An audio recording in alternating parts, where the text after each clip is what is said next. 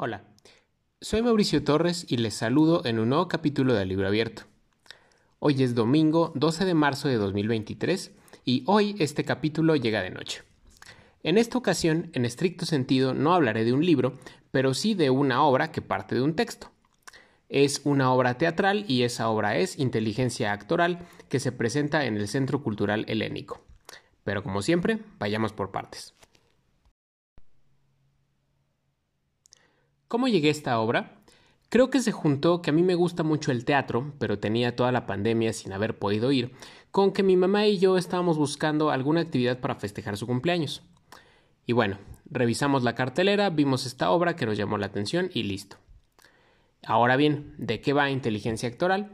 Esta obra de Flavio González Mello sitúa su historia en un futuro tal vez ya no muy lejano en el que la humanidad cuenta con reemplazoides, una especie de robots que, como su nombre lo indica, pueden reemplazar a mujeres y hombres en determinadas tareas.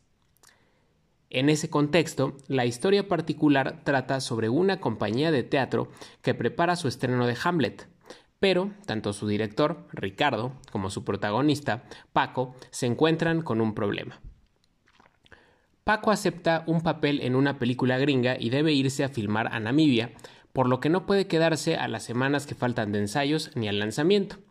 Por ello, le propone a Ricardo que sea un reemplazoide quien lo cubra y que no le digan nada a nadie.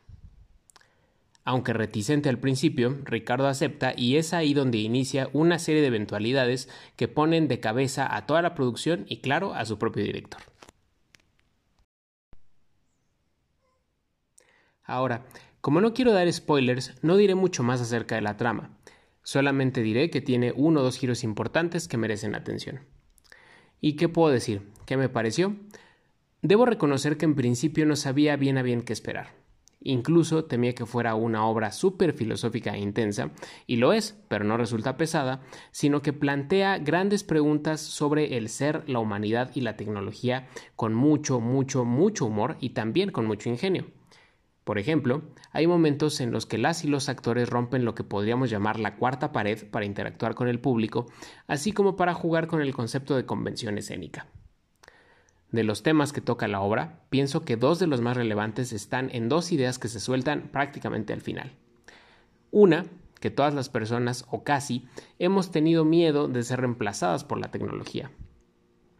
Otra queda expresada en palabras de Roel, otra de los personajes, quien cuestiona reemplazoides humanos que siguen algoritmos. ¿Cuál es la diferencia?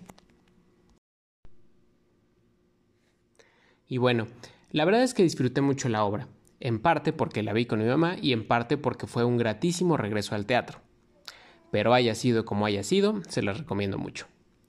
Y hablando de esto último, la temporada justo entrará a sus últimos días, las últimas funciones de inteligencia actoral serán jueves, viernes, sábado y ya la final el domingo 19 de marzo. Los boletos van de los 205 a los 360 pesos, con descuentos para estudiantes, profesores y adultos mayores, así como una promoción para las personas cumpleañeras.